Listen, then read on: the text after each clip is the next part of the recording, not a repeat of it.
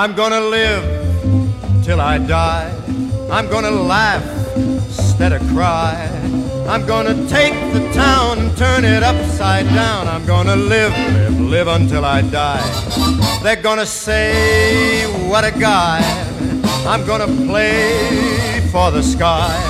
Ain't gonna miss a thing. I'm gonna have my fling. I'm gonna live, live, live until I die. The blues I lay low, I'll make 'em stay low. They'll never trail over my head. I'll be a devil till I'm an angel. But until then, hallelujah, gonna dance, gonna fly. I'll take a chance, riding high. Before my number's up, I'm gonna fill my cup. I'm gonna live, live, live, live, live until I die. 好，大家好，现在大家正在收听到的是怪异故事最新出品的节目《怪异电台》，我是怪君。我是甜奶，我是老根儿，我是饕餮，好，我们今天我们也聊一部最近刚出来的一个电影《亮剑》。嗯，亮亮剑，美国战争片，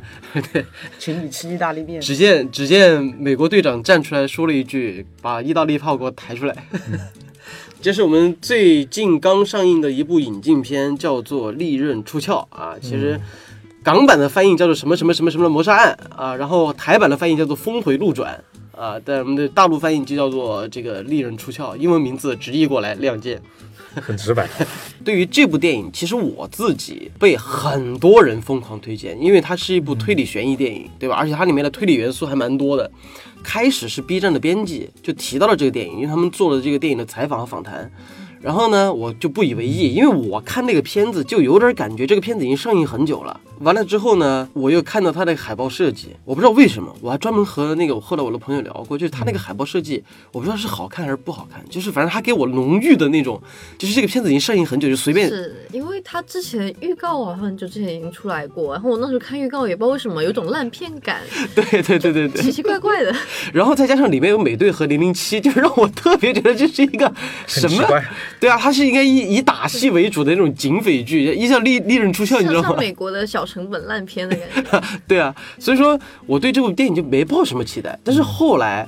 很多粉丝，就是不管在直播的时候，还是在我的那个私信里，或者说在评论下面，就说：“哎呀，怪君，你去看《利刃出利刃出鞘》吧。”然后第二天胡扯淡扯院线，培根马上就给我发了一个消息，他说：“啊，老怪，这个《猎人出鞘》很棒，值得你去看一下。”如果说熟悉胡扯淡扯院线的那个观众，应该知道那个培根他对电影的要求是特别高的，就是他一旦打分打得特别高的电影，我就觉得应该是一个好电影，就我就开始对这个电影抱以期待，但是我还是有一种。虽然很想看，但没时间去看。然后很巧的是，有两个粉丝，然后有一个粉丝要出国了，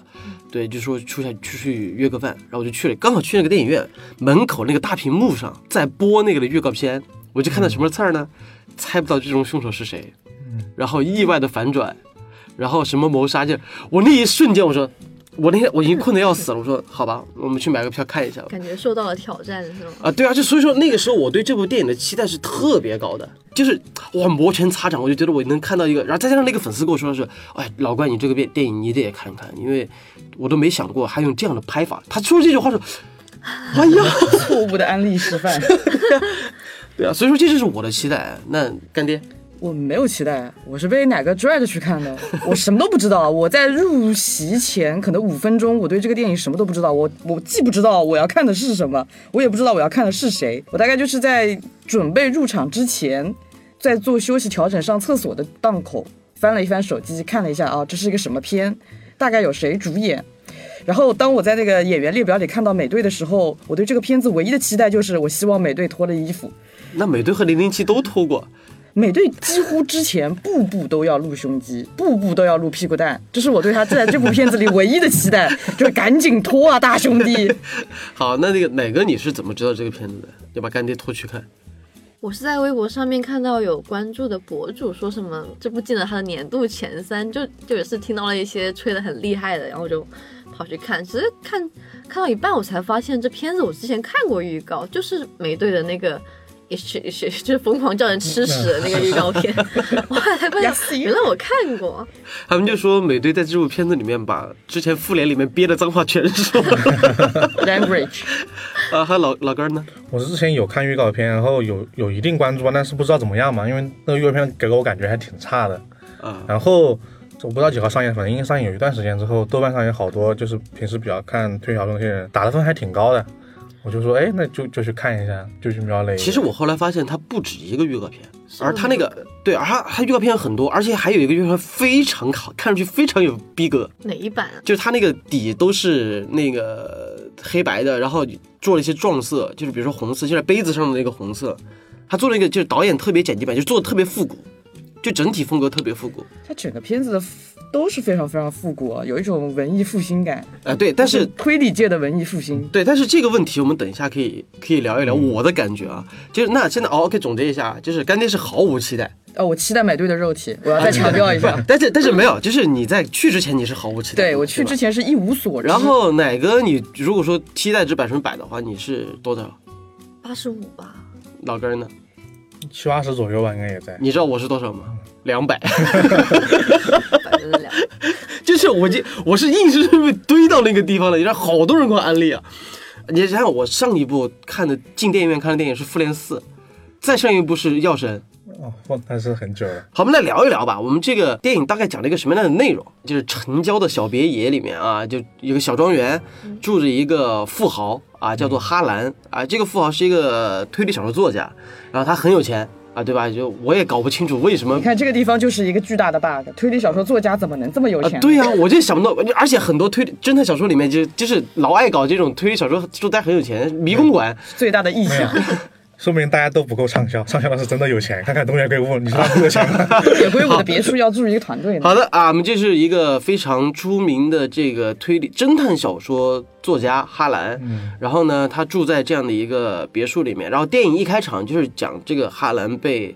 自杀在了自己做的一个小密室里面。啊，这个密室也不算是理论上的那种就是什么封闭的密室，而是只是他做了一个那种秘密的房间。啊，就是这个什么一个小阁楼一打开，然后就发现他那个里面还有他自己的一个书房，而且死在那儿了。然后故事就由此展开，直到这个人死了将近两天还是两个星期之后，他的那个贴身的女助理，算是女助理吧，护工，嗯，然后呢就接到了一个电话，说警方需要对他们再次进行一次询问。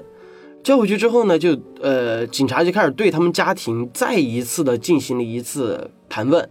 然后呢，大家就又把那天晚上发生的事情，就那天晚上好像是一个派对，嗯然后呢，老爷子在晚上之后就自杀了，第二天就发现死了。就是老爷子的生日那天，他啊庆祝的是老爷子八十五岁的生日。啊，对，就是一个生日派对。然后在那天晚上，其实就发生了一些很微妙的人际关系上的事儿，对吧？然后就简单介绍一下人物之间的关系，然后就把人物东西带出来了。而这个时候，我们就发现在角落里坐着一个很神秘的人啊。这个人最开始出场的是就是以钢琴键当当当这样的一个方式来侦，就是好好像他是躲在警方背后去询问这些人的。好，这个时候发现我们的主角啊，侦探就出场了，因为侦探就是零零七啊，发了胖的零零七。然后他呢是一个非常知名的一个侦探，然后呢就是也破获过很多案子，对。然后后来我们发现这个侦探是被一个神秘人，然后受到了委托，然后让他来再次调查这起案件，所以说就展开了整个故事。然后之后我们就发现啊，其实好像这个家里就好像每个人都有问题，嗯然后每个人都有杀人嫌疑，然后之后我们就又发现了更多的故事，然后其实这个故事就由此展开，然后最后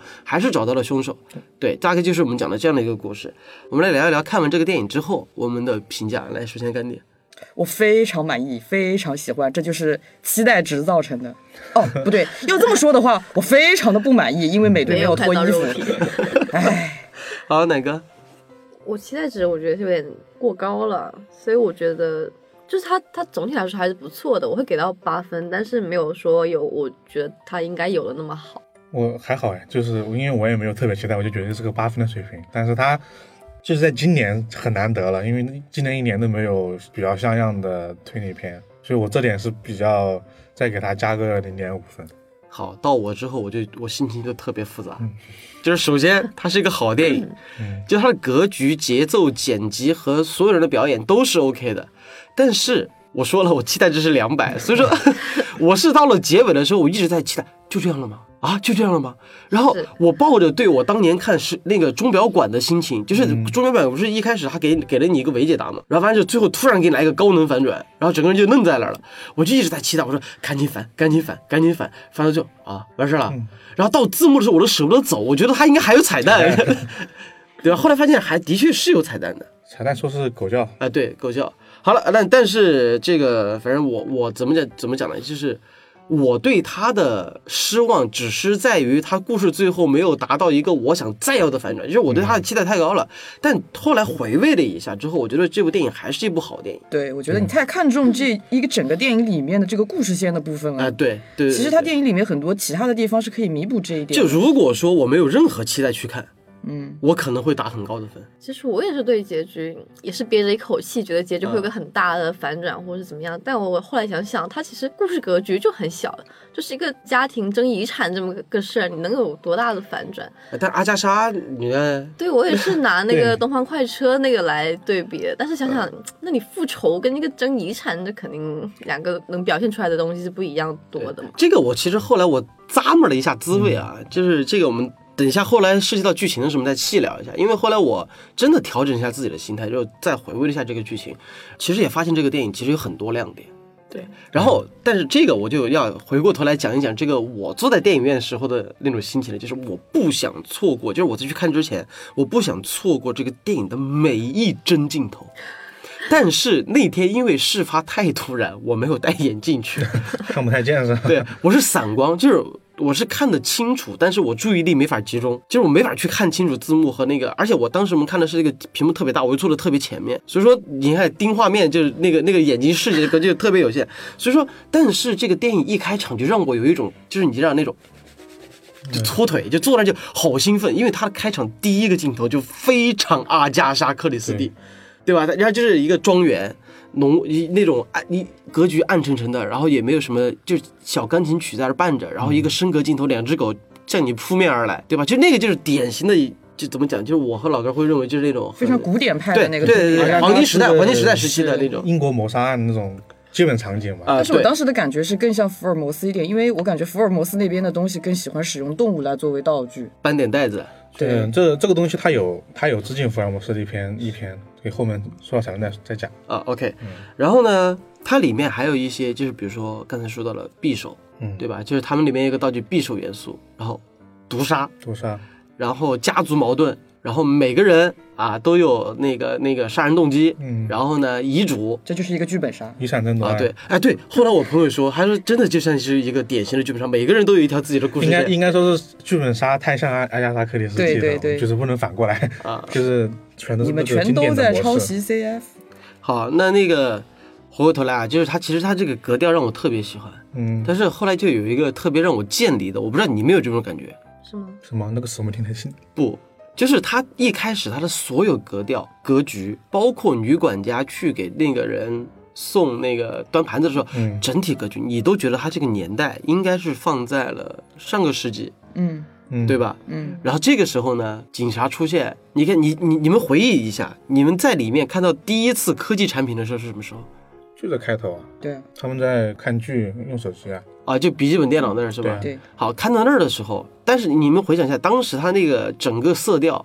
就那个那个女佣起来的时候，他那个整个色调是不是还算是比较阴郁一点的？然后最让我有那种科技代入感的，是那个二，是他那个瘸子手上戴的手上戴了一个苹果表、那个是他的那个沃尔特，他的他的儿子，管他树上是那个儿子，啊，对啊，就是他那个手上还戴了一个苹果表，我那一瞬间我就有点时代渐离感，就是这个到底是现代还是怎么样的？然后而且他他们家里用的那个监控还是用那种磁带式的那种。对，他的监控是磁带式的，对他，所以他整个年代感是特别模糊的。对，所以说我自己觉得会有会有点挑衅，你们有没有这样的感觉？没有，因为我最开始看着看着我就发现这个导演很喜欢玩套路，他是在给你播一段非常非常古典、非常非常复古的东西之后，啪打你一个耳光，跟你说醒醒，我要反套路了，然后再给你播一个这样子类似的东西。所以最开始他就开始给你营造一个很疏离的时代感，然后跟你说，哎，醒醒，这是现代，这样子的那个节奏在后面会反复反复出现。他要先套路，再反套路，再先再套路，再反套路。啊，所以我觉得他这个是有意而为之的一个部分。我我我要是觉得是导演是在，还是他不能处理一些就是推理小说系的问题，就是一些现代科技产品出现之后啊，他怎么去避免中间带来的影响，所以他有时候会两边跳。啊，好了，那么就说回来，我们角色问题。我说实话，我对因为里面的，你看我们现在看一下阵容啊，嗯，呃，这个侦探零零七零七，啊，里面的那个谁来着？这个美队演的男生大外孙子，嗯，对吧？美队啊，美队啊，他也应该算是复联之后，就是复联四之后出来演角色之外的角，就是现在面向大众的第一个角色吧。对，第一个院线片是，对吧？然后那个罗伯特·唐尼他马上出了一个那个怪医，那个可能也马上要上映了。但是美队这个应该是他第一个出来之后，而这两个人都是塑造了一个非常经典的这个人物形象。然后就这样一一群阵容下来之后，他其实他的整个演技是完全没得问题的。你们觉得零零七和美队在这部片子里面，就你想想，我我之前说了一个找了两个打星来演了一个文戏，好不容易有一场追逐戏，六十码，啊，对。啊，你们、你们、你们觉得这个他们，你们对他们的演技有什么？除了脱衣服啊，你不要再说脱衣服了。我觉得演技其实怎么说呢？你如果是一个演技非常非常好的人，你能够故意把他演出一一股很做作的味道，我认为这个是比演技好更难的事。就侦探的存在就是一个反套路的设置，所以零零七的这个演员，我认为他很好的完成了他自己的任务，他要把他演出一股憨味，你觉得很憨吗？我觉得他是一股憨味，我觉得他是一个堪比太聪明。他是他是一个，他是当时的那个形象让我觉得非常的毛利小五郎，是吗？对他的形象让我感觉非常的毛利小五郎，以及他一些细枝末节的做法，然后零零七能够把演出那种看似很精明，但其实背后的那个精明到底是不是真实的，我觉得这一点也挺不容易的，所以我对他的演技非常高的评价。哎，为什么我觉得反而一开始他的定调就把他定的非常的深藏不露？对啊，就是先感觉很深藏不露、很精明的样子，然后看起来有点憨憨，然后到最后反转了之后，又才揭示他其实还是聪明的。我觉得是这样一个节奏。对，老根，你对零零零零七这个角色有什么样的看法？我觉得他演的还挺好，因为呢，我觉得就是他刚出场的时候，不是我甚至没认出他来，就是我不是说镜头给他的时候，不是他只给了一半的有光影的脸嘛，嗯，但他其实把他脸做了个变形，像美国那种南部人就是很奇怪那个脸，不知道嘴怎么在扭来扭去的，哪怕就是胖了，我觉得。对，我觉得也是按照他来做那种，就他来模仿那些就是美国人嘛，啊。就感觉还不太认得出来。啊，然后后面他整体的亮相，我是觉得他有点不太不太像很聪明的侦探，我觉得是导演是有点故意的，对，他就是有点不太聪明，有的时候。是嗯，那哪个你也觉得是这样的？对啊，我刚刚就说了，然后中特别是中间有一段，就是狗过来把那个证物给叼走那一段，就是当时我们看的时候，感觉就觉得这好好像有人在嘲讽侦探，在在你眼前把那个东西这样弄来弄去，然后他一点反应都没有。还有一段就是那个那个谁啊，去把他的那个脚印给踩来踩去的时候，也是这两段就看着就不知道是在展示幽默，还是感觉是有点对他的人物有点嘲讽，然后也不知道是故意安排还是怎么样的。好，那说到这个东西，我就觉得我们又可以深聊一波了。就是我对这个片子为什么到最后，我觉得他的就是那个期待值给我拉低了，其实也可以从刚才哪个说的那个桥段来体现出来。嗯，跟聊零零七，聊美队啊，我觉得美队最大的印象就是他也他从一个非常。伪光正的一个角色，然后突然变成了一个小痞子，就那种那种角色，就服就纨绔子弟啊，我很喜欢哎、是，因为我本来就不太，我本来就不太喜欢美队的那种伪光正，对那种感觉。就太完美的话有距离感，他这个样子嗯，你继续说。会更舒服一些。是，他很适合叫别人吃屎。他那个块头让别人吃屎，你也不敢不吃。我觉得当时电影院在那一幕的时候，有的漫威迷会就他会硬扣那种，就是觉得好像有导演在致敬那个漫威梗。就是你记得有一次那个好像是复联二的时候，钢铁侠怼怼怼那个其他复联二那个复联的成哦员我好像记得有一段是让人闭嘴还是怎么的啊，，对对对。就是也是连点。对对对对对，挨个挨个儿点，就就是他们就说他好像有点在玩这个梗一样，就是挨个儿 shit，就就就那种感觉。我觉得会有，这个是你自己看着开心，你觉得有就是有，没有什么的，没有什么不可以，也没有什么不可能的。OK，那这部电影后来我就聊到，如果说什么角色聊完了哈，让我们现在聊聊这个整个电影的布局和结构。我发现，在不管是豆瓣上，还有就是我得到的反馈的时候，很多人给他的评价是，所有的浮现全部在最后得到了一个收尾，就是他前面你就是最后的解答，他前面全部都有。但是我觉得这个是一个推理小说基本的一个要素。就是现在啊，就是很少出一个就是都能拿到的，就总有一些说不说不太通的。嗯，我觉得我看到一个评价挺好的，我觉得那个词我也挺喜欢，叫工整。对，啊这个词我觉得真的用的挺，就是评价挺好，它就是就是非常确有模有样，这个对对于浮现这些安排是嗯，很好。好，那就可以就提到几个我留意到的一些小细节啊。但是这个是我们待会儿可能这些话题，我觉得后来涉及到剧透的时候我们再深聊。嗯我先说一下我自己在看这个电影的时候，让我觉得有些小细节让我觉得特别有意思。嗯就是第一个是他的剪辑手法，就是他那个那个和这个几个人对话的时候，然后他会有一个推进，然后推到那个人的回忆里面再出来。前面他只是用的那种很简单的那种，就是就是推推拉切硬切嘛，之后就出现了一个抛硬币，抛到空中，然后升格变慢，然后瞬间打到一个人的回忆里面，然后回忆再闪回来，再硬币再掉下来。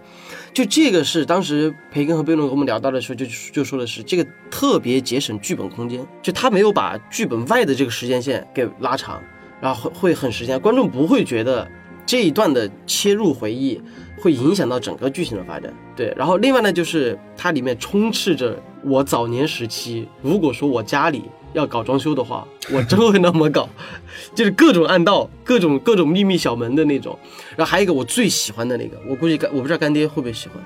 那个大的那个匕首铁王座，铁王座，我那个东西真的一直很吸引人眼球，然后最后它也顺利的用到了。对，我当时在那想，哇，这么多刀，这就个铁王座嘛，呃这个房间难道不发生点什么事儿？只是因为它是它是其实是杀人工具嘛。对，当时看到这么大的一个东西，你肯定会去思考它到底是装饰性的还是功能性的，甚至更用的更好一些，它就是直接为剧情服务。那我觉得它显然把这个东西三者都兼顾了对，这个就是一个很好的就是道具美术的设计和场景设计，嗯。这个部分就确实非常好。好了，那既然啊，也我就感觉已经开始要到了临近剧透的边缘了。我们接下来刚才浅尝辄止的聊一聊，就我们就对这个电影的基本看法。那么就现在深度聊一聊这个剧情里面到底有哪些让值得我们去回味的。当然，在此呢，就会提醒我们现在的听众朋友们，涉及到剧透了。剧透了，对，如果说你没有我来了，分界线，对，如果说你没有看过这个电影，或者说在刚才我们聊这个电影之前，你觉得哎突然对这个电影产生了一些兴趣，或者想印证一下自己的看法的话，那就这个时候你可以关掉我们这个音频，去看了之后回来再和我们来听听我们这个后面的这些聊法，因为我觉得今天这个聊会有很大的分歧存在，所以说啊。呃，这个为了不影响你的观看体验，那就是如果没有看过的朋友，建议在看完电影之后再继续收听我们接下来的内容。如果你看过，那么就接下来就继续吧，我们就开始剧透。中国有嘻哈 battle 专场开始。啊，好了，第一个问题，我们先聊一聊这个问题吧，就是对于这个电影的风格问题。就是为什么我刚才说了一下，就是我埋了一个小小小扣嘛，就说为什么就是刚才奶哥说踩脚印那个，嗯，嗯，就踩脚印那点，和包括和磁给磁带消磁那一套套路，我们回忆一下，它发展到这个剧情的时候，应该是在二分之一之前，应该大概就是在应该是四分之二的地方四分之二除四十二分之一，啊，是吗？有意思啊，有意思。太厉害，你就是那个侦探。啊，不是啊，那就应该是五分之分之二五分之二五分之二的地方，对吧？然后你看前面那一段，他疯狂的在我们我们可以回过头来觉得这个导演是在反反我们的套路，但是在之前他一直营造的感觉就是很阿加莎的，他哦，开始聊，其实并没有，并没有。我开始在那个电影院里开始兴奋的那个点，就是从你刚才说的那个快速剪辑和询问的那个点的地方，我开始发现的。因为那个点的时候，我看他作证、证词和他闪回的所有的记忆片段，那个剪法其实非常非常的罗生门。你仔细看，你可以看到每个人说的细节都不一样，每个人说的细节不一样，他拍出来的那个视角也是同一时间，但是完全的不一样。哎，没有，我我的意思是说，嗯在他前半段那个格局是，你是觉得每个人都有问题的，每个人都有问题是怎么说呢？可能是因为我们最近剧本杀玩多了，你会下意识的觉得这些人的出场，他势必有一个强关联的动机，不然我就不安排他了。呃，也不是，就是你会觉得他每一个人说话的时候，嗯你会觉得他为什么会不一样，对吧？然后呢，每个人之间的矛盾，那到底哪个人说才是真的？对，那其实，而且他最后抛出了两个准嫌疑人，对吧？一个是他那个啊，三个，一个是瘸子儿子，就是他第二天就会把他开了，嗯，然后呢，他的那个女婿大女婿出轨，出轨，然后他的那个二女儿是二女儿吧，还是二儿儿媳妇儿？对二儿媳妇儿。然后因为私产，就是那个罗他们用家的二代其实或强或弱都有很就都有动机，啊，对你听我说嗯，你听我说，对。他整个这样营造的感觉就是每个人都是都有作案动机和嫌疑，嗯而当发展到这个地步的时候，嘣，一个闪回，就抛硬币那个地方，就直接把那个以女仆的这个视角，而且女护工的视角，把所有真相全部摊在你面前了。就是因为这个可卡因注射过量，然后那个老爷子为了保护他，然后呢就是割腕自杀，然后还帮他营造了推理小说的套路，如何制造不在场证明，怎么样呢？然后有这个情况出现的时候，我自己的想法就是，哎，难道又要开始玩倒叙套路了吗？对我是我对也是这种感觉。所以说到那个出现开始消灭证据的时候，所以说我看的时候，我的心境就变成了。不是说在愚弄侦探，而是说我那个时候看的时候，是有点感觉像是凶手和侦探的博弈，而接下来发生的事情可能会是侦探从哪些地方发现这个女护工的一些呃嗯致命的点。你看，比如说像好不容易找到一个磁带啊，结果被女护工顺理成章的消磁了，然后发现脚印了之后呢，又被女护工扮猪吃虎的把这个脚印给消了，然后好不容易到了这个这个呃，就走到那个地方，我我当时就发现那个踩断的栏杆护栏一定会被侦探发现，但是哎，他也不他也给他扔了。对，就所有这些线索都被消掉了，然后就哎，但是后来他不是在这个剧情之前，就是女护工从家里回去之后，给他一个特写嘛，就是那个脚上那个血滴，嗯，对吧？所以我就觉得，哎，会出现这种结果。刚好当我有这个心理建设的时候，突然反过来，然后狗把那个木棍给叼回来，这个叼在面前了。对，所以说我当时看的时候，就还是就是我可能看到那儿的时候，我自己个人的感觉会被无限的投射到那种他在前半段就把凶手给抛出来了，然后就有点像变成，要不然就是像嫌疑人 X 现身，或者说像恶意那种，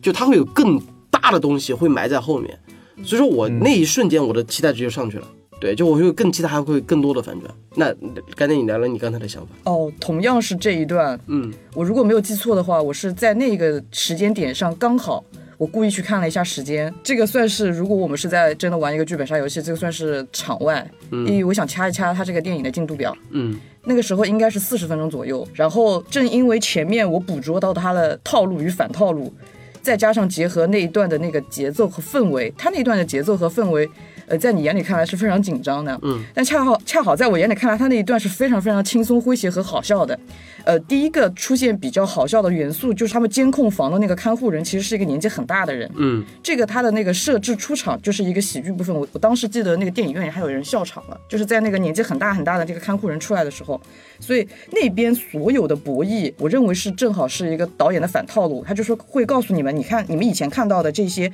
以证据作为核心推理链的这个东西，事实上如果摆到现在有多么的不堪一击，所以他反而把这一段做成了一个。偏黑色幽默的部分，他来反套路以前所谓的侦探，以前所谓的这个单一视角看到的东西，它到底是不是真的？这个东西是不是有足够的证据来证明？因为我以前在玩剧本的时候，经常会拿到一些本子，是一个所谓的扛刀位的这个设置，就是你看你自己非常像凶手。但其实你就是不是凶手，你只是背了这个凶手的锅，所有的证据都在指向你就是那个凶手，呃，事儿也都像是你干的，但确确实实不是你干，有一点那个黄雀在后的味道。嗯，所以到这个地方的时候，我就是已经进入了一个非常开心的那个心情，就去享受他给我的这个套路与反套路之间的喜悦。啊，难怪了。老哥，你在看那个段落的时候，我觉得他这一段其实最能体现我们刚刚说的这个话题，就是他故事的风格。嗯他这一段真的是把悬疑性和娱乐性做得很平衡。是嗯非常好。因为我看的这一段其实和你一样，我也觉得他是在玩那个就是导游推荐那一段嘛。对，导游推理一般都是警探会把嫌疑人叫到自己身边来，所以他特意把他当哎你当我的助手。嗯这段其实设计师就心领神会，觉得哎还挺有意思的。嗯因为我们我们知道他既然做了这个设计，就一定是想看他怎么出手。嗯我肯定是会怀着这个心情的。嗯然后呢，观众已经被植入了，就是这个女护士已经她怎么朱家安排她那些作案的轨迹嘛，观众已经知晓了，嗯其实也已经已知了这个局面。观众其实看的是很紧张的，在这个紧张心之外呢，又出现很多笑料，嗯，就是他用用这种悬疑感来制制造一些让观众呃哈哈一笑的这种局面，嗯但同时又把就是那个故事往前推了。我觉得这一段真的挺不错的。嗯，那奶哥，我是觉得这段的严肃感一下就掉下去了，然后就想说他是不是就本来说你说毁灭这些罪证应该是个很严肃、很紧张的东西，但是他用这个方式处理之后，你就觉得他是不是就是你会更加觉得这个女的她可能不是凶手，对，对，就是这种怎么能这么胡闹，就是感觉这段是故意幽默过去了。就甚至他的他的那个处理这些线索的手法，甚至是非常非常非常的古典式的卡通化的那些处理手法。哎，对，你可以感受到，甚至是猫和老鼠中间的那种哎，对，诙谐。就是我记忆最最深刻就是他那个构图。侦探在前景构图，后面有一个虚影，就那个女 女的在虚影，然后过一会儿在侦探在就是前面你前景很清楚看到那个侦探在那儿很认真在观察，然后之后就是那个女仆那个女佣很慌张的，然后看了一遍，然后就直接一个木棍就甩到旁边去了，然后 过会儿还有一个特别线狗过去了，对呀 就那个画面感很卡通。那说刚其实。这个东西就提到刚才刚才刚才提到一个词，就黑色幽默。嗯，其实你们有回想一下，就是它的反套路，其实从一开始就有了。对，对，然后他一开始就是第一幕就是两只狗，那个在很阴郁的这样一个环境下跑出来，然后之后就是一直在铺垫一个特别浓郁的即将会有谋杀案发生的。对。一个这样的一个场景，按照阿加莎·克里斯蒂和我们以前看到的一些比较老一点的那个侦探电影的话，按照这个套路是女仆走到那个房间里面，推开房间发现尸体，第一反应是什么？杯子杯子掉地上，然后啊一声尖叫，然后最后给一个那个、整个整个那个那个那个别墅的其他别墅的外景，对别墅的外景，然后就叫声就充斥着整个房间，就那那种感觉。但是我们回忆一下，他的感觉是什么？他扶了杯子，不 是杯子倒了，扶了一下，shit。对然后有脏话，对，然后就这样开始故事。其实从那个时候就奠定了他有点黑色幽默的感觉。是对，而且它里面很多元素，包括就是，呃，这就涉及到了之后我们会聊到的一个呕吐的话题。嗯，对，就是女就是女护工的这个设定。但是这个在此之前呢，我其实聊聊刚才像老根儿提到的娱乐性和平衡，就那个那个悬疑感的平衡点。其实我之所以喜。呃，后来回味之后，我觉得喜欢这个的原因也是在这儿，它里面有很多就是故意在破格局，包括追车戏，就是对吧？我说好不，就我看预告片，我觉得啊，当时还有那么那么一场激动人心的，还用他剪辑剪的就特别干脆，哇，又跑怎么样的，然后你都觉得哦，他接下来会有一场特别激烈的追逐戏，结果他妈嗯，限速，激烈哇，非常的激烈。他光是他剪辑手法也很简单，就就哎呀，就差那么点意思。他前面用了一些快速跟踪，感觉还挺快的，但是它整体给给你的剪辑节奏就特别慢。而且还有一个女那个那个女佣秀车技，秀到那个巷道里拐进去，警察都堵在那儿，都觉得、哎呀安全了。然后过会儿咚咚敲门 下车，来回摇摆，左右横跳式剪法啊，，对啊，然后还有那个就是啊，说到最初那的时候，你们我哎，我问一下，嗯，因为可能听众看不到，嗯，我们就那个用我就是嗯来回答我接下来这个问题。停车下来之后审问了一下他，他说你们俩为什么在一块儿？然后那个女护工撒了一个谎，然后就就憋了一口吐的，然后就吐到了旁边那个可乐杯子里面。对，对，你们当时会认为侦探上车会喝那个东西的？嗯一下，嗯我甚至想了他到底是会怎么喝，我在想会不会喝，对不对？就是全剧我最紧张的部分，整本片我没有更紧张的地方了。就这个场景，我问了无数的人，都会对这个镜头特别印象深刻，而且谁都觉得他们就喝那个东西。哎，但是还有问题就是，这吐了味道不应该挺大吗？怎么闻闻不到了？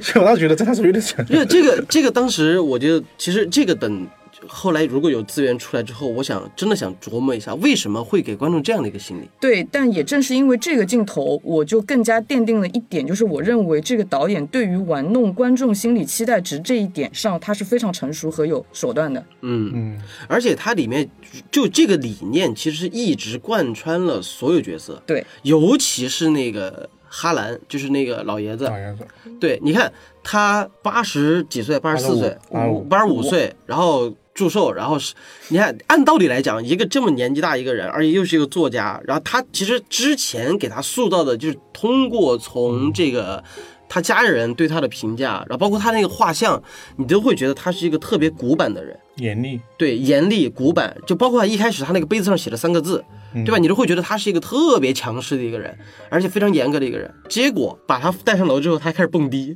嘚嘚嘚嘚嘚嘚，然后边边边上，然后不行不行，跟跟个小孩一样，就是你要走不行，你留下来陪我下棋。然后就在那儿接着顽皮，然后包括到他得知自己被注射了那个就是过量的可卡因的时候，他所表现出来的状态都是特别淡定，而且会给给人一种很温暖的感觉，就是他一直在照顾这个女仆的情绪，直到他觉得找不到解药了，那个时候他眼他眼睛里他的那个眼神是慌的。然后包括女仆准备打电话，他把电话给他挂了，然后说淡定淡定，你有你的家人怎么怎么样。最后他自，就说他那种感觉就是结合了那种，就是他打破了固有的这种，就是人物刻板形一个死者他该死，就是所有人杀他的原因都是因为他的古板，然后但是他却也让人觉得有一个很温暖的这样的一个感觉。但他确实在自己家人跟在这个护士前面的这个形象是不太一样。我觉哎得这里有暗示关系，所以最后你其实能猜得到那个遗嘱的内容。对，但是后来我我真的一度发现了，但这个是后来我估计干爹会去给大家解读的一个东西。就是我当时在看那个段落的时候，我真觉得他们俩有问题，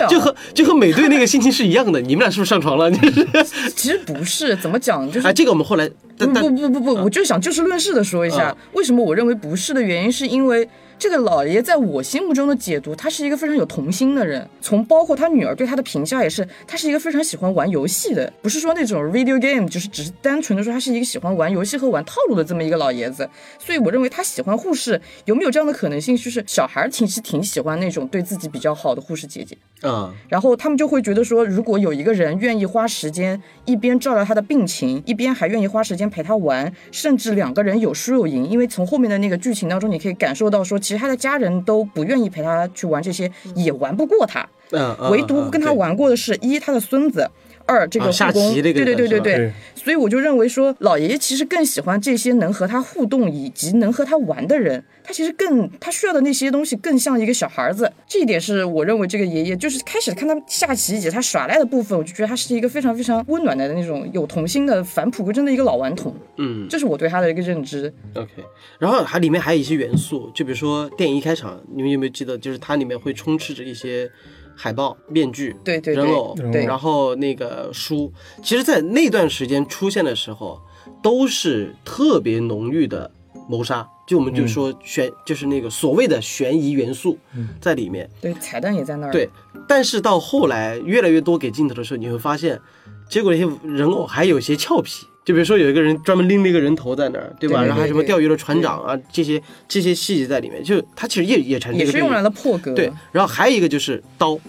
嗯，就他那个那把真匕首和最后刺向那个就美队拿着那个刀去刺那个女仆的时候，那个假匕首，他那个两个也是一个对应。嗯，是还有还有台词，然后包括两瓶药剂，一瓶是可卡因，一瓶是什么药来着？我忘了。对，反正就是一个一个一个毒药，一个有点像毒药，对，一个一个是那个正常的药，就是它两方元素都会存在一定的这样的一个对应。那这里就不得不提到，就导演在自己的就是采访里面说过，他最喜欢的一个侦探片《尼罗河上的惨案》，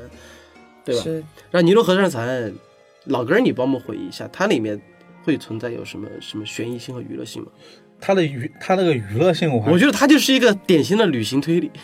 对，我觉得他的娱乐性，他的娱乐性和这个一样，有点藏在他的台词里面。因为尼罗河上的惨案发生在一个船上嘛，他们一群人都是要去旅行的。然后里面的角色也有很多很奇怪的，就是比如说男主和他那个女二吧，在相当于在那个金字塔旁边在在在那边表白，嗯然后他的女主其实是总是喜欢一个男的嘛。嗯，这边的表白，他突然砰从那边窜出来，那边做导游介绍，哦哦哦，啊，这边是什么熊文金字塔，这边是什么什么，就这种这种类型的笑脸是不是还真真的还挺像的。他应该是公开表示过他是阿婆的粉丝之类的。对，他就那个采访里面说过，他说他最喜欢这一版的，一九七八年版的《尼罗河上的惨案》，还是一个那个头比较大的那个老菠萝，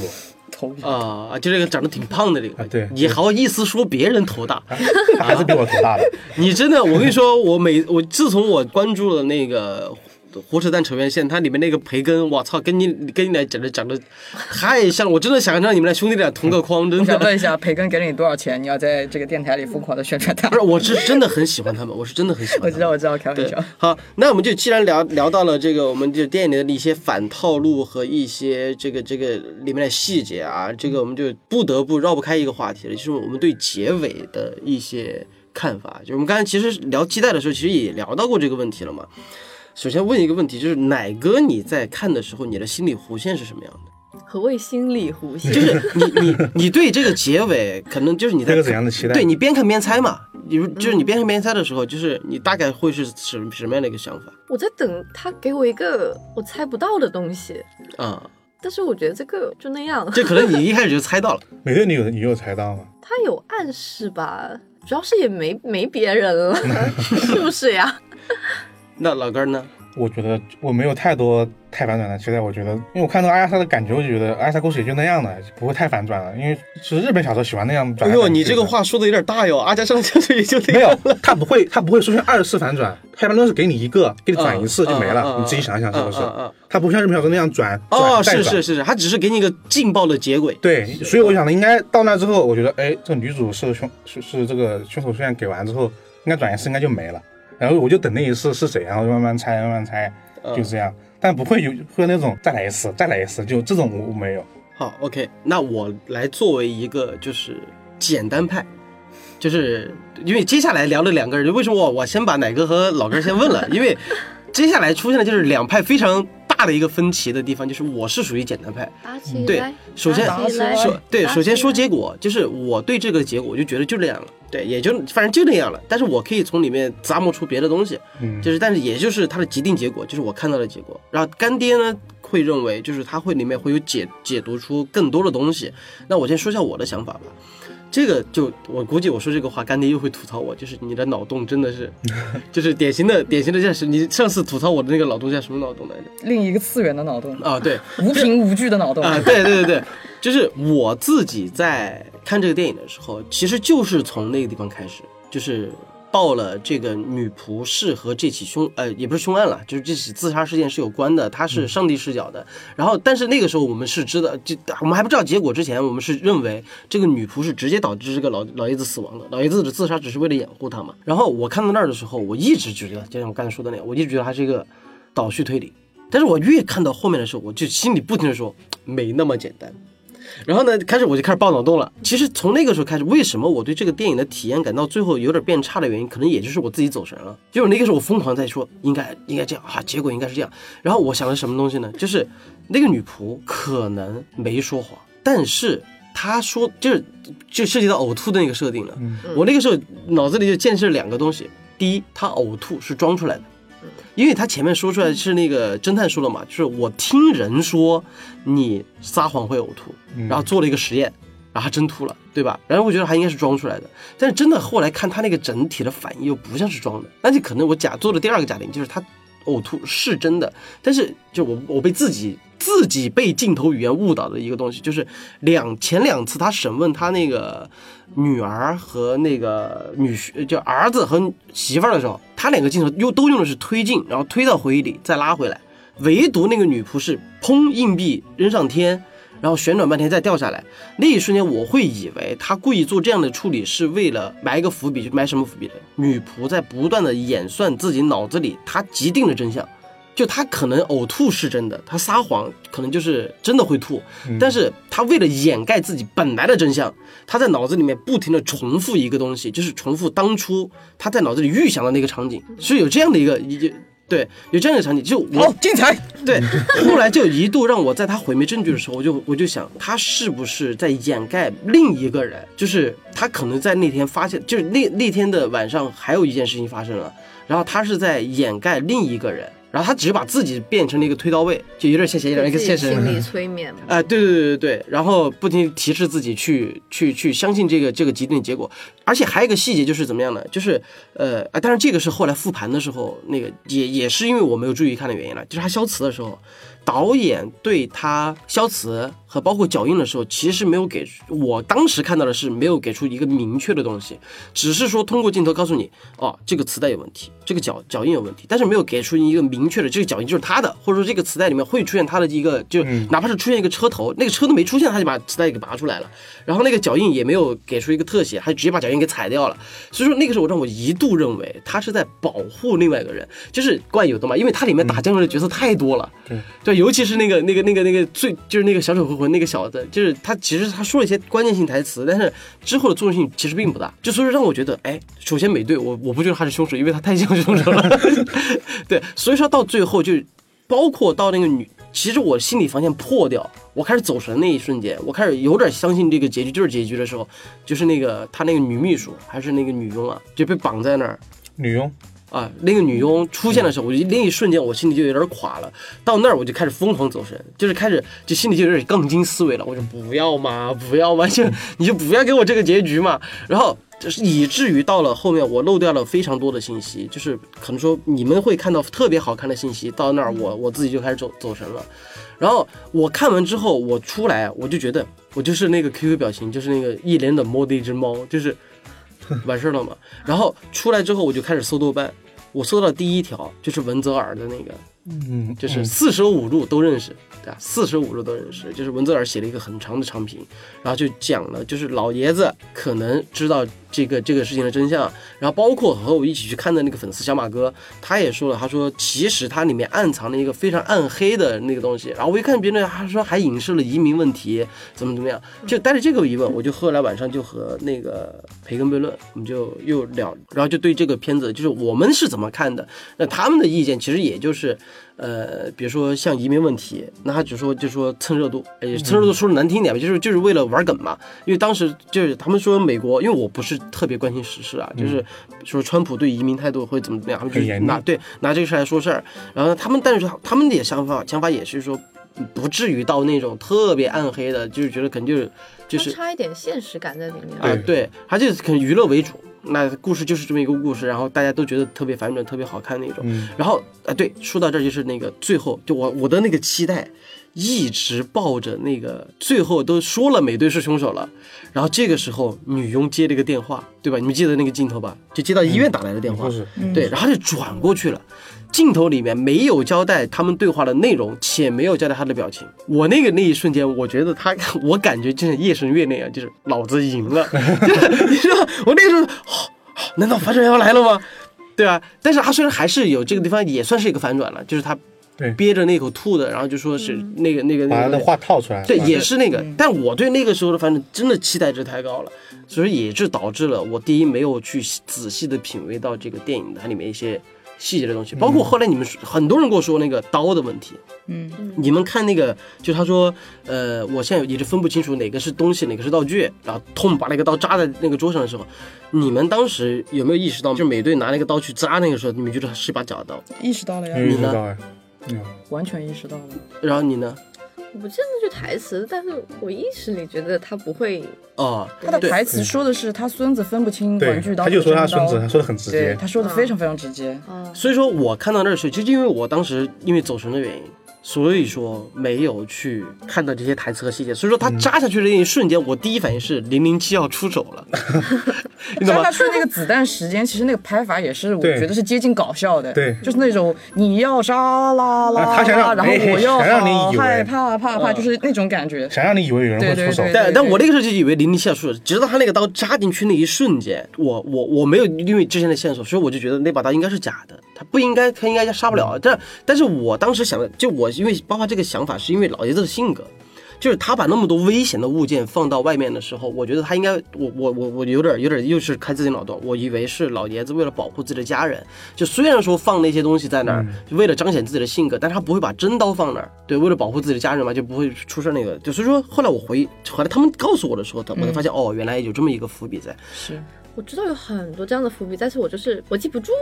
因为我当时嗯就是他之前有个什么小跟班讲他的复述他的小说写过什么内容啊，包括当天宴会上面那个女佣讲了一个什么故事啊，嗯对我能感觉到这些都是浮现，但是我记不住。哦，它里面有个细节是这样的，就是那个女佣给他讲的，就我的一个亲戚，嗯，在哪里工作？对，但对但来验毒那个东西，就反向和之后他发现那个秘密有了一定的照应，就是发现那个其实是没毒的嘛，对没口。然后还有一个东西就是，我还怀疑，就是当时还把我的一个脑洞，就是老爷子的死，但这个逻辑说不通。但那个时候我想过这个问题，就是老爷子不是说哇、地震了，地震了，咚把那个棋盘给掀翻了嘛，嗯，然后那个两瓶药就掉地上了，嗯。我以为这个两瓶药的误导是老爷子自己做的，因为我一开始这样啊，，对吧？然后包括后来每那个那个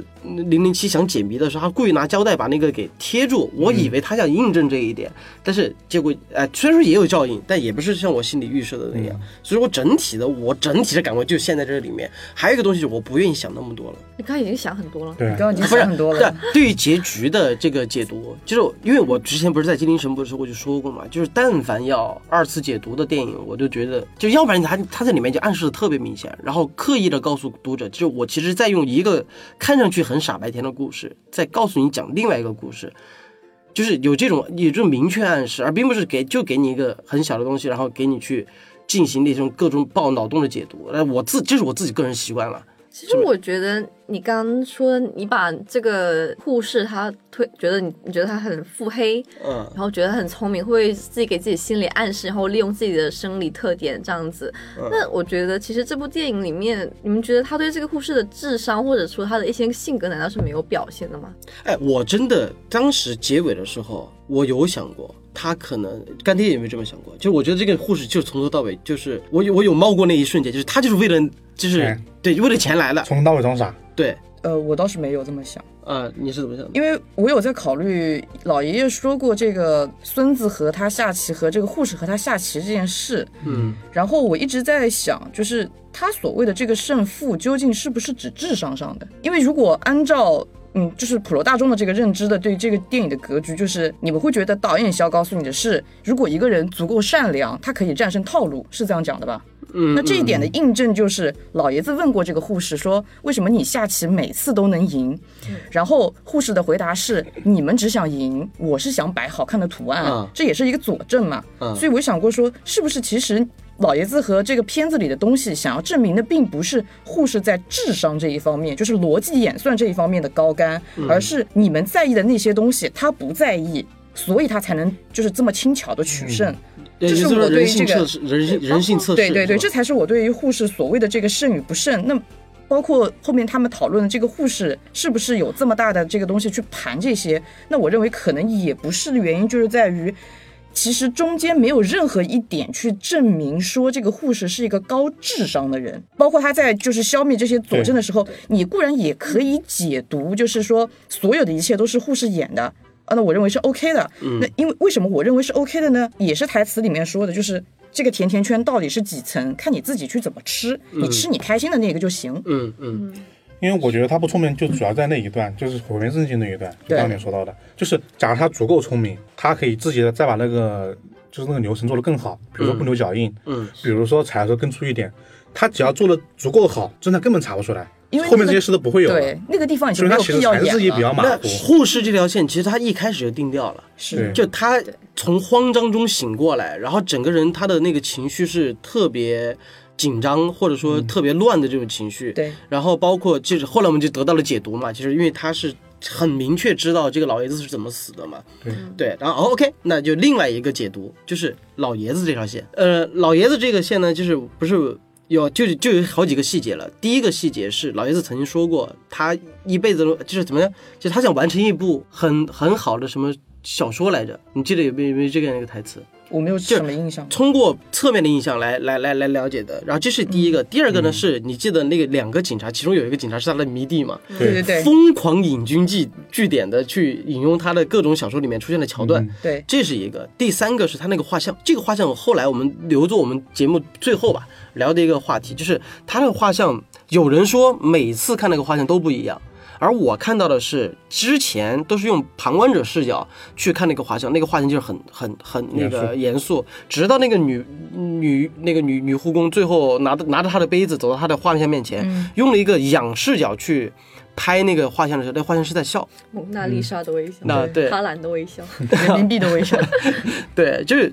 有这样一个细节，就是所以说后来就有人，呃，就是说可能是一一开始，那一幕的视角我倒是不记得了，我就是纯粹因为我不是很仔细观察视角，嗯。我对于它那个调色比较敏感，我是记得那一幕的调色是不一样的，前面都是冷色调的，嗯。所以看起来非常非常的严肃，因为这个色彩对于心理上的影响也是很强的嘛。嗯然后后面那一幕看起来老爷子的微笑是，他一是和前面好像那个画面确实是有不同，嗯。那个是应该是两幅画，应该是笑了，对，应该是笑了。最开始是确实是非常严肃的，然后第二幅画的那个打光也是比整个的环境的色也是比较偏暖的，然后那个给你感觉也是哦，一切都尘埃落定了，老爷子会心一笑。是两方面的那个心理因素的强化，对于那个画面的影响，我觉得都有吧。嗯，他们都是拿显微镜看的吗？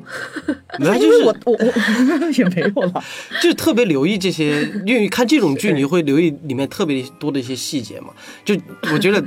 我当时在电电影院出声了的，就是那种嗯，就那种就嗯那一下的那那一下是他叫旁边那个女佣华生，你们记得你们记得这这这个场景吧？对，华师是电影院应该大部分人都出声了，当时很多人都有稀稀嗦嗦和笑声，这个确实反应都挺好的。啊、那那个我记得甘迪跟我说过一句话，就是因为当时我们在看完这个电影的时候，在录这个节目之前，我们就有对这个结局的解读有不一样的看法，然后我就说了一句，我就说，哎，就这样的。然后干爹给我提了一句，让我觉得印象特别深刻的就是，他觉得这个以这个导演的功力，对，他不可能讲这么傻白甜的一个故事在这儿。然后呢，的确我在之前对这个导演的了解，就是他第一个拍过《环形使者》，对吧？嗯然后也是《星战二》的执行，就是《星战二》的导演。星战后他星战好像被人骂的挺厉害的。对，然后星战八，然后后面的新三部没马上要上映的《星战三》也是他导演的然后后最后的新三部嗯啊，之之后在未来的那个二二二几年，新对吧三部？曲吧，对，新三部曲也是他导演的，还有一个最著名的是什么？绝命毒师嘛，分级导演，对，对，所以说干爹你是对这个东西有什么样的看法？我是事后去看，因为我说了嘛，我这事前是完全没有做过任何功课的。嗯我是事后去查了一下，因为中间我对于导演如何的去安排这个观众的心理曲线这件事情，我觉得他安排的非常张弛有度，该紧的地方紧，该松的地方松，基本上你也你也你也能 get 到那个导演的用途。那我就觉得他是一个很有功力的导演，这一点包括他中间所有的调度都是佐证了这一点。嗯那我以我个人的习惯，我是一个非常喜欢在看完一部电影之后查一查这个人是谁的人。虽然我是对于记忆名字这件事情非常非常的痛苦，但是好奇心总还是有的。嗯我是事后看完了他之前所有的作品列表，我就觉得这个导演应该没有那么简单。嗯这是第一个佐证。第二个佐证是，他拿了一个小小的他家庭的那个呃戏里面嘛，他家庭不是有那个出轨事件，出轨事件他是有一封信对吧？游戏这个信是给女婿看，什么都没有。嗯给女儿看有很多，嗯那我就认为他是不是也是想告诉说，你有一部分的观众愿意看到什么都没有的东西，嗯这是可以的；有一部分的观众你可以看到很多很多的东西，也是可以的。嗯他并没有自己去宣布一个正确的答案。啊，就其实就跟那个陀螺到底倒还是没倒？对对对对对对，我觉得是偏开放式的，那所以就是看你自己喜欢吃哪一口，嗯我还是这样子的观点。，OK。那对于整个这个呕吐，你有觉得？呕吐其实后来事后想了一想，是这样子。呕吐它有没有去真正的左右这个案件的剧情？其实是没有，他没有在这个作证的过程中用他的呕吐去证明任何一件事，嗯，没有。呕吐这一个暗线最后收回来，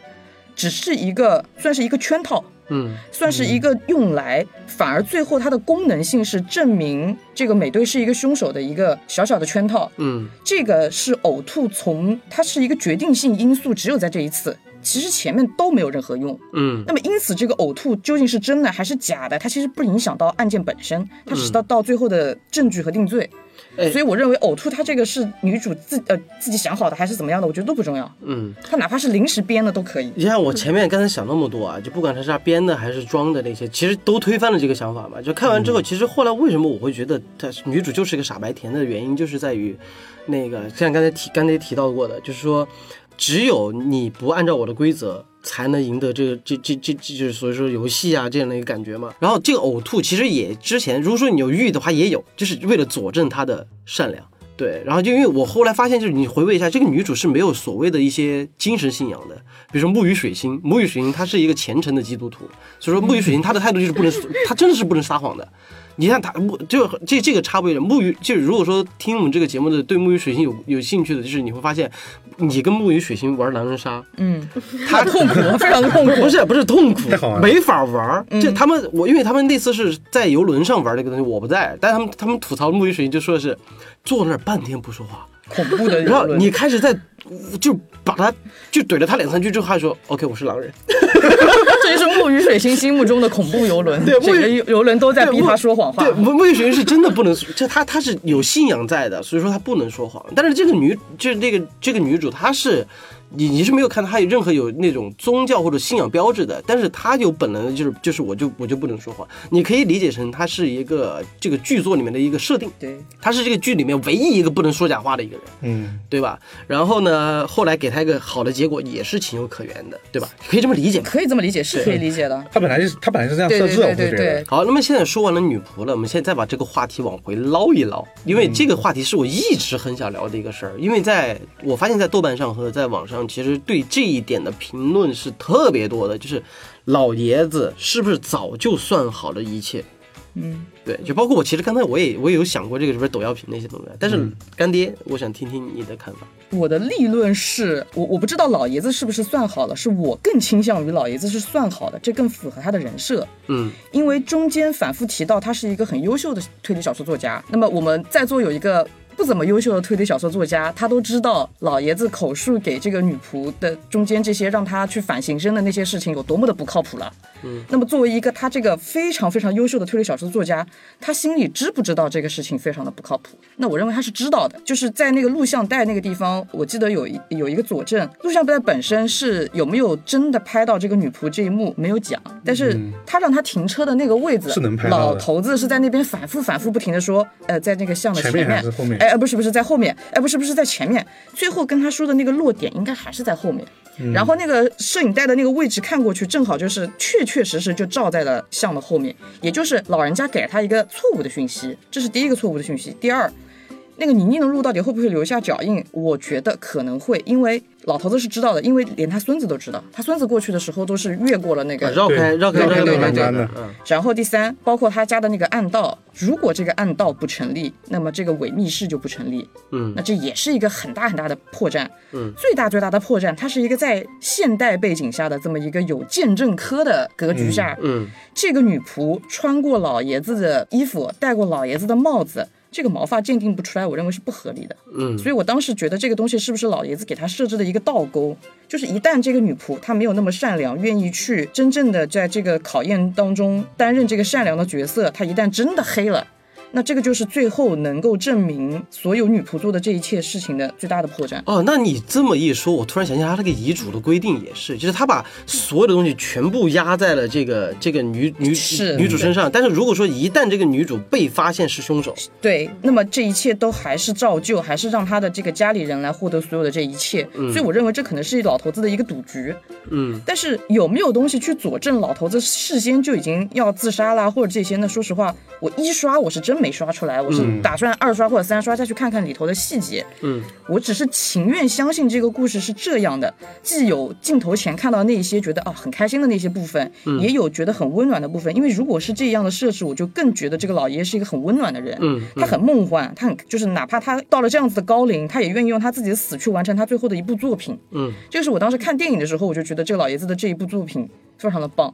因为我觉得真要推的话，老爷这部也也能推到。还有原因就是因为那个血液验证报告，嗯就是一开始其实我没太在意这个血血液验证这个东西的。哎，我开始有点觉得有点奇怪我当时觉得有点没有。没有，我说一开始就我没太想，没太想这个东西。嗯但是后我觉得这东西，哎，吗啡注射之后，它到底什么时候会消失啊？什么没没太想。是后来一出之后，哎，这老爷子不应该不知道被注射的吗啡的浓度不太一样，他查不出来吧？就不会犯这种，呃这这是最低级的错误。呃，这个反应这个反应是豆瓣上就那个文泽尔写的那个评论的一个例点之一，就是说一个人在被注射了那么大量的吗啡之后，他会不会在那么短的时间里面有没有感觉到不异样那种感觉？对当然，这个东西是第一，我们没有注射过；第二个，没有人配可能对，可能这个这个这个要问一下有药理知识的人。然后呢，但是我那时候最好奇是什么？我不知道刚才有没有奇怪，你跟哪个有没有奇怪？就是。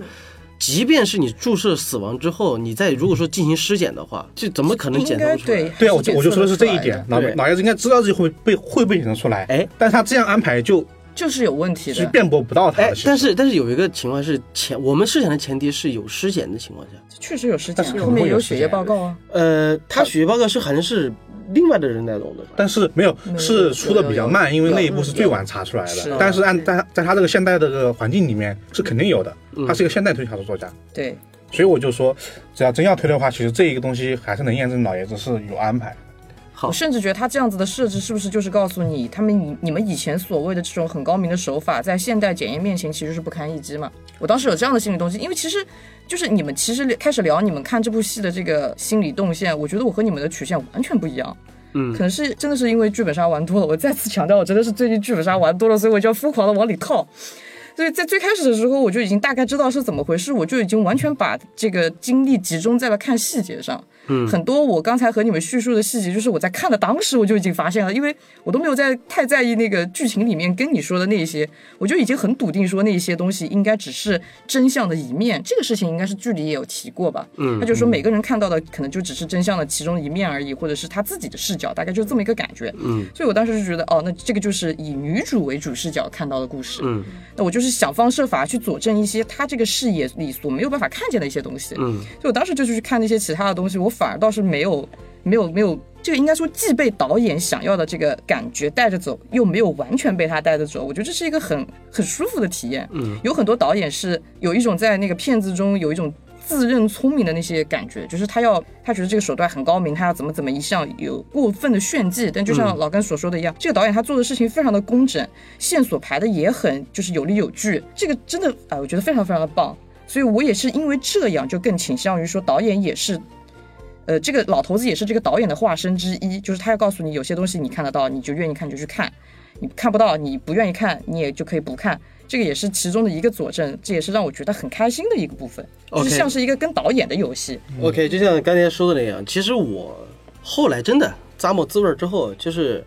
我真的能看到我所设想的怀疑，但是我最终选定的对于这个片子的我自己的理解结果，可能是我选择了我自己觉得对，你觉得你开心对阳对阳光一点的那种结果。其实对于这个片子的解读其实非常多，包括说有人说影射川普，然后怎么怎么样的，就呃对，就很他他在里面就是很多豆瓣上还有人说是很 很大的政治隐喻，就里面会有那些东西，我觉得都 OK，各家自然，就看大家怎么去理解这个电影了。那现在目前为止，就我们自己内部团队，我能不能说这样一句话，就是。呃，我不知道刚才干爹说的那个结论有没有说服你们，但是我反而我会觉得，哎，这个东西还有可能，就是老爷子这条线，嗯，对我是觉得有可能，因为它里面太多伏笔和印证这些东西。对，那 OK，那说回来两种结果，我们简单一点，两种结果。第一种就是我刚才说的那种很傻白甜的结果，就是、就是一个阳光的结尾，对。然后另外一个就是可能说这这是一个老爷子老爷子这个结尾在我心里也很阳光，因为我真的很喜欢老爷子的这个设定啊，但我我这样说一个，就是女主线的傻白甜结尾和老爷子线的游戏结尾，嗯，对吧？这都是阳光的，但这两个结尾就是我你们现在目前为止，A 女主 B 老爷子，你们你们更倾向于哪个？其实只是一个询问，就这个没有一个既定的结果的，你们更倾向于哪个？那个这两个冲突吗？对，我就觉得不冲不冲突我和两个不冲突想的一样不冲，突因为我觉得结局就是就是现在女主这样子的，但是里面有一条其实更长的线是老爷子设计个设计一些东西过，我就这样想。这有还是没有嘛？有设计，啊，或者 C 或者 C 两个都有。我觉得是有设计的，然后有设计导致现在这个结果，但是你要说全盘都是老爷子设计的，那但是。是也不对，对，老爷子肯定设计这还有他了一点点，设计了很多，但是最终的这个结果是不是符合老爷子的设想？符合的。中间的过程有没有在老爷子的盘算中？部分有，小部分没有。好，那你既然提到意外，就这就这就说吧，就但我但我刚才那个问题没问过啊，就是刚才既然提到意外，就是就是那个假设那个女仆后来没有去救那个女佣，那她就真的是犯人了，是，是是吧？就是还来侦探也说过，就是因为她的善良，所以说当时他选择了救，才让他这个整个计划。虽然说这个女佣最后还是死了，但她的死是已经即定成为了这个美队杀人的一个证据。对直接证据，对，因为当时我看到那儿已经已经听不进去美队说话了，但后来后来 后来他们提醒我，就说那个时候其实已经将了美队一军了。那对于普通观众，如果说真的投射到就心无旁骛去看这个电影的，其实那一下其实一个很大的反转点，对吧？就就是就像是你在即将将死凶手那一下，你就少一颗棋子把他彻底将死。但那个时候你觉得，哎，对啊，他的确没杀人啊，对吧？对，对啊，他什么都没做，他就是把药给换了，而且换了还是把我把毒药换成那个没用的药。但你告我什么？哎，结果最后告诉你，哎，你的确杀人了，就是在人性的计划上，你出现了一个意外，让你成为了凶手。好，到整个一点之后，刚才干爹说的时候，我突然发现了，又发现了里面几个小小的反套路，我们最后就搂一下，好吗？第一个就是。你们看的时候有没有觉得最后那群人聚集在那儿的时候，真的要开始推理了？有没有那种感觉？干爹有没有？呃，就是全部召集过来，对全部召集过来。我会觉得好要开始的原因是因为那个棒球，嗯。我认为那个棒球是时间轴，就是最开始的时候，棒球从窗户里抛了出去，嗯。啊，对，最最后棒球收了回来，对对。我就觉得哦要收网了。但是当时其实我在想另外一件事儿，嗯呃，这个可能就要打断一下你们的这个这个节奏了。我当时在想的是你刚才提到的那个女管家的这个事儿。女管家这里有一个我非常非常没有想明白的东西，正好提出来让大家帮我解读一下。嗯女管家那个尸体上设置的那个蜘蛛是功能性的，还只是说为了吓吓人？我觉得应该是功能性的。那这个因为它那个环境就就是已经一个很破旧的地方了，就是当他人蹲在这的时候，我开始以为是他会被毒蜘蛛咬死的，对会有很大的那个感觉，就是我操，毒蜘蛛吗？应该应该会是一个镜头暗示吧？这个等二刷的时候才知道。对，我也想再去好好去看一下这个蜘蛛到底是只是它纯粹的为了吓吓人，还是有什么其他就就它的环境而言，就那个老就是已经破旧的洗衣店里面出现蜘蛛合情合理。但是最近有人刚刚来过，还闹了这么大一场，还有一个这样子的东西在那那么大，就他就在那一坨地方。主要是因为他已经晕倒了，啊，就是女管家。就我不确定那个到底是什么，就比较好奇。我有我有一点点好奇，因为就吓人吧，我 也不怎么吓，也不怎么吓人，对对对但是爬下去吧，你就让会会让人怀疑是不是是有点，是有点莫名其妙这个地方。我就可能有点暗示下毒，有一点点，我当时是这样的感觉，是啊水下的毒，对对对哦，我当时是这样的感觉。对对对对。那接下来就到我们这个尾声了啊！咱们其实聊了这么多，其实里边还有很多反套路的，就比如说什么那个那么有钱的一个宅子，居然用那么老式的监控，对吧？网线拉不过去嘛？你看看我们这个办公室不也是这样子吗？对哎，但我们现 哎，但是我我们的监控起码还是夜视的嘛，哎呦，对吧？还还是立了可以可以，装下了第一天就立了大功的。主要，是因为开了灯，其实对夜视可能也看不不太清，是要不然看得清楚，夜视对。看不到具体的脸，对，我那看得清楚看得清楚，就关完了之后还是可能看得见的，就只是你一半黑一半有灯，那那坨黑的就看不见了。少看这样的录像带，等像七天之后不知道会发生什么。啊，对，啊，好了，那这个我想还说到反套路，我们就玩一个反套路吧。就我们现在从一开始，我让大家都是输了一个期待值和打了一个分吧。然后我们现在这个最后一圈聊完了之后，我们反过来就是，呃，干爹，你觉得这部片子对你来说是一个特别好的一个片子，但是如果非得在里面鸡蛋挑骨头，你挑一个你觉得它的一个缺点吧，就不足的地方有没有？有，他的名字实在是太毁票房了。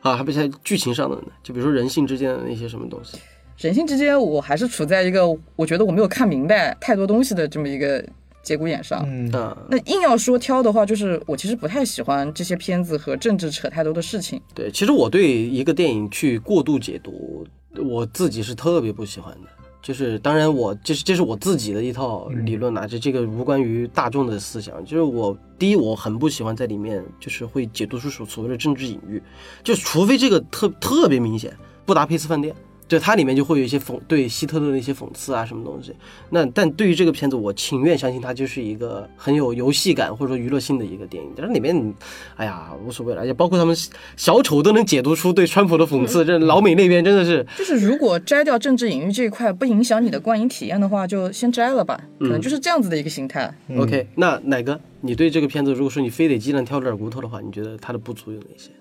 就还是故事啊，因为我看电影我也是比较着重于它的故事，嗯就我还是因为还是期待一下一个像那个《东方快车谋杀案》这样的给你一个惊人的结尾。对，那那个老根儿呢？我也觉得，因为他既然是阿加莎的粉丝，就是拍这样一部电影，就阿加莎其实对人性的刻画其实是很深很深的，就不只是一个杀人动机这么简单的。反正这个导演对这方面的挖掘，我觉得太少了。他有点像把这些东西直接脸谱化之后给个嫌疑人说对，怀一遍就没有了。但是我觉得他可能是因为他想加快这个影片的节奏吧，因为是很少推理电影的一般老套路，就是侦探逐渐挖掘每个人的动机和他这些冲突的人物关系，嗯以及这些人性是一个看点所在，是你中断的一个看点。他直接开头给你啪扔出来了，嗯，导致他后面其实是没有挖掘空间的。我就感觉更会不会也更是更像一个游戏，也是反游反套路对，会。不会也是因为它本身不是着重表现凶手到底有多恶，而是推出了一个傻白甜，就是善良到底能嗯带你到什么地方去？但是我觉得这这两些不是太冲突，就是人性的恶和傻白甜表现的好，不是太冲突，好，OK，那这很是能兼顾。最后我说说我的看法，就是我刚才很明确的说，就是因为我期待值太高，对他这部电影的那个失望值就变就就莫名其妙就变高了，而这些东西第一个是有我自己看的不仔细，第二个是我自己疯狂脑补。当我后来看完这个电影，抱着觉得这个电影我打了一个六点五分这样的一个一个心态，在和很多朋友聊完之后，包括和你们在今天这个过程中聊完，其实我发现这是一部很好的，是一部好的电影，而且是一部非常工整，像你刚才说的工整的一部电影。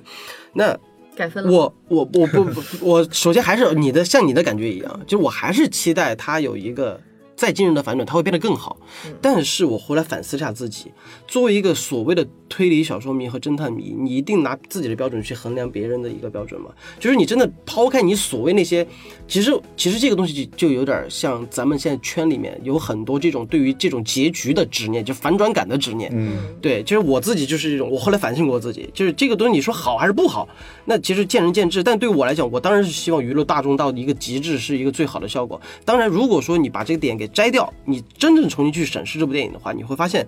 它真的像如同像刚才说的那样，真的很棒。而且你仔细咂摸一下，就是它只是没有达到你想对它的预期而已，对，仅此而已。所以说，我还觉得它可能评分改不改，我不知道我会不会改。你 看我们都一个性质，我给八分，你给啊六点五分。啊，对啊，但是我当然是就是期许，希望它有一个反转，但是。我现在真的很承认，它是一部值得多次回味的电影。而如果不管是你愿意再花钱去电影院二刷，呃，或者说是等它资源出来之后再细细，我反正我这个片子出来之后，我肯定会拉着对，那个拉再再拉一次片的，就可能会逐帧逐帧去看，就包括我要解答一下为什么我们在看的时候会被带动情绪，还有大众共鸣这些点。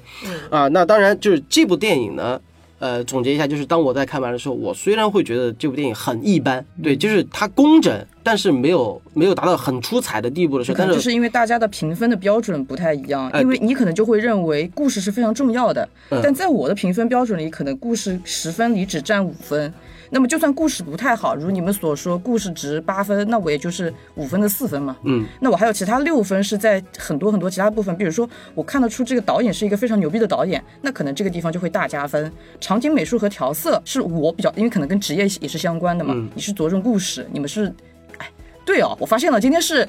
视觉工作者 VS 文字工作者一对三，那我在视觉上和体验上得到了极大的满足，我可能就不会像你们着重文字的人，对于嗯故事有这么大这么大的敏感。我会觉得一故事是圆的，它没有巨大的漏洞；二人物塑造相对是立体的，尤其是群像剧，那我就觉得这个故事是可以的。答案也让我觉得满足，我觉得就行了。剩下的都是加分项，哇，东西也好看，道具也好看，人演的也好啊，那电影也能讨论讨论，哇，很不错了。好，我就接着干爹刚才说的那个话继续说啊，就是，呃，虽然说这个电影在表现层面上，对于所谓的侦探推理迷来讲，它是一个非常中庸的一部作品。故事上是可以，对但是哎，对，它故事上是一个非常中庸的，但是呢，对于普罗大众来讲，你不得不去承认，这个是其实是我对于自己一个侦探小说迷，或者说像刚才说的那种文字工作者的一种反思。别人为了安慰我，就给我举了个例子，近几年有没有出现过优你能说出来的优秀的悬疑电影？我说的答案是没有。去年那个看不见的证人还是消失的证人呃，，他是看不客人的那个啊，就很早很多年前了，不是近两年了这，不是去年吗？不是去年是《海市蜃楼》国内这是去年上映的呀，啊，那那院线啊，但这个这个不重要，反正其实其实点就点在于，他说因就是因为咱们在这个市场上，普罗大众、普通观众，然后更多的市场是很难看到这么逻辑严丝合缝的一个好电影，且拍的特别棒的一个电影，对吧？所以说你不得不承认，它的确是一部好的悬疑推理片。那对于我作为一个执念于所谓的推理侦探这样的一个作者来讲，其实更多的应该是反思。就是反思这个东西，它为什么会被大众给接受？因为其实我看到了太多，包括我自己在内。我虽然说我没有把这个话给直接发到网上，但是我在网上看到了很多有一些就是鄙视链，就是觉得哎呀，你们这群人这这这这这这这见不多识不广，你们就觉得这个东西好看，这个东西，很一般嘛。是是是，我有看过对类似的评论，就说你们这些觉得这部片子好看的人，应当多去看一些推理小说。然后我就觉得纳闷了，我看的推理小说还少吗？对我对我对这个的，其实我反过来把这句话还给这些人。我觉得你们当你们觉得你们在鄙视这个东西的时候，我反倒提议多去看看别人的看法，就是比如说普通观众为什么会这么喜欢这部剧。当你带着这个反思，再结合自己的执念的时候，放下，重新捡起。就是大众的东西，你才能，不管你是创作者还是还是一个爱好者，你才能看到一些别人更多的东西，而并不是固步自封。我觉得他一般，我就觉得他小圈子的傲慢，这个呃，对，我觉得可以放下这种傲慢，去更多去接受这种东西。这样的话，不管是创作者还是怎么样也好，我们才能创作出更多为人大家。就是这说白了，我曾经作为一个看不起就是那种低端悬疑片的人，当我当我拍出《精灵神捕》之后，我会觉得，如果我结合这些思路的话，我可能会以后的作品，不管是《精灵神捕》还是怎么样，就怪异故事出品的一些影片的话，会更加的符合市场，且保留自己的初心和对本格的尊敬和尊重。这样的想法才是最好的。好精彩。说得好，好的，好那 OK，那今天的节目咱们就到此结束了。然后呢，还是那句话，如果说你看过了《利利刃出鞘》这部电影的话，你对这个电影有什么样的解读和看法，可以在下方的评论区留给我们，我们一起来讨论一下。如果你还想二刷的话，当然是支持的。那我们今天节目就到此结束，我是冠军。我是奈。我是老根儿。我是饕餮，如果有美队的裸照，请发给我，谢谢，好的，我们下期再见，拜拜拜拜。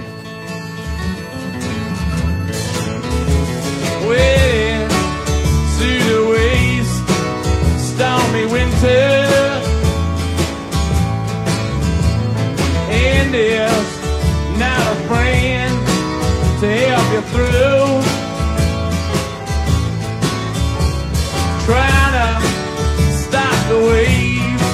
behind your eyeballs. Uh huh. Drop your reds, drop your greens and blues. Thank you for your wine, California. Thank you for your sweet and bitter brew. I got the desert in my toenail. Uh huh. And I hear your faded side.